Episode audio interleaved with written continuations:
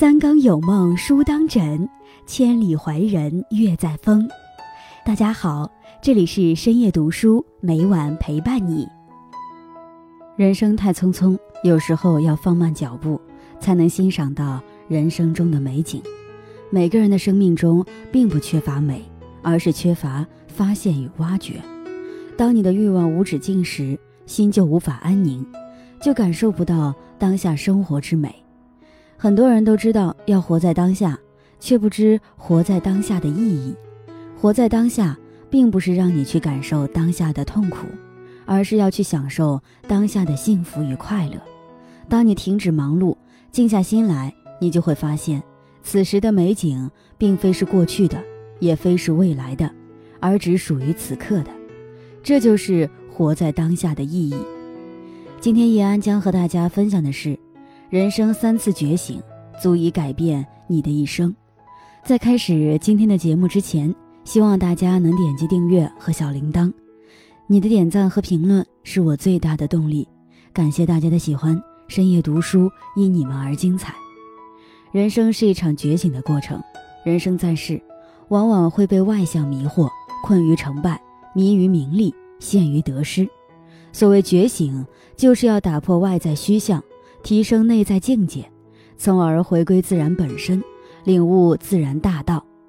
觉醒的程度不同，达到的境界就不同，人生命运也会不同。人生有三次觉醒，分别是见自己、见天地、见众生。见自己，认识局限，开始反省。《道德经》第七十一章中讲：“知不知，上矣；不知之，病也。”一个人知道自己的无知。是明智的，不知道自身的无知是愚昧的。真正厉害的人，都是发现自身局限，不断自我反省，从而突破小我，走向觉醒的。王羲之年轻的时候就有这样的一段经历，他在书法上很有天赋，但是很长时间没有进步。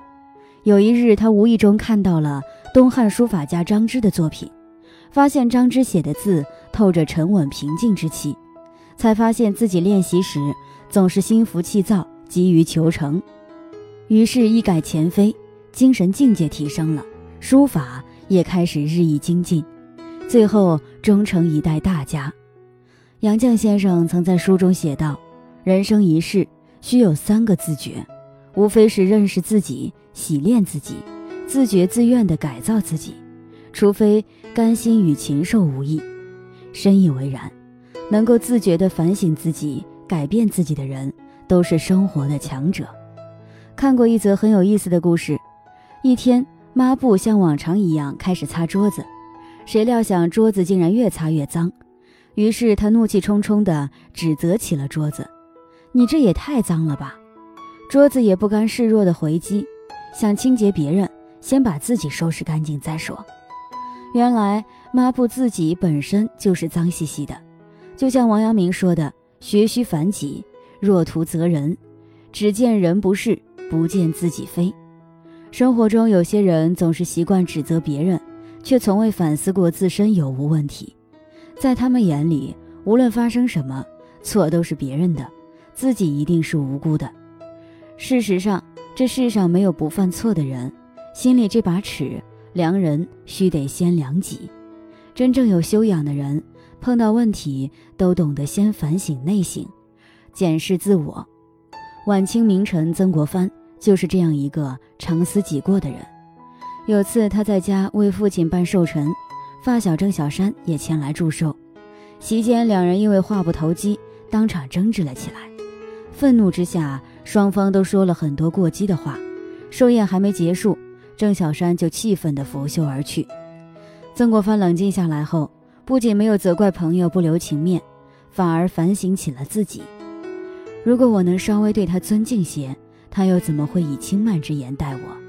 即便是他有不对的地方，我又怎么能这么出言不逊呢？想到这里，他赶忙跑到朋友家中道歉，两人很快便重归于好。古语有言：“大道之行，不责于人。”小说《大人物》里。古龙也曾借主人公杨帆之口告诫世人：无论谁都应该学会先责备自己，然后才能责备别人。否则就表示他只不过还是个没有长大的小孩子。一味盯着别人的缺陷，人就永远瞧不见自己身上的问题。人到中年，发现其实每个人都生活在自己的局里，而人生就是不断破局的修炼，突破原有认知，打破固有思维，改变惯有习性，灵魂才能升华，境界才会提升。见天地，了解大道，顺应自然。《道德经》第二十一章中讲。孔德之容，为道是从，意思是有大智慧、洞悉大道的人，都是顺应自然、遵循人的本性做事。一个人如果不知道天地的广阔、自然道法的玄妙，就会一意孤行，做出违背常理、偏离大道的事，最终让自己陷入困境。曾国藩刚入朝为官时，有些自以为是，说话直来直去，做事横冲直撞。得罪了不少人，以至于他带兵打仗时，部下都投奔别处，几次战败，没有人愿意支援，被皇帝以守丧的名义打发回了老家。后来他读到“不知常，妄作凶”，才真正认识自身的渺小，顿悟大道的存在。再次为官时，他变得谦虚低调，为人处事外圆内方，做出了一番事业。曾国藩说：“物来顺应。”未来不迎，当下不杂，既往不恋，专注当下，顺应自然，不被杂念牵绊，不为未来担忧，不因过去悔恨，才是最高明的活法。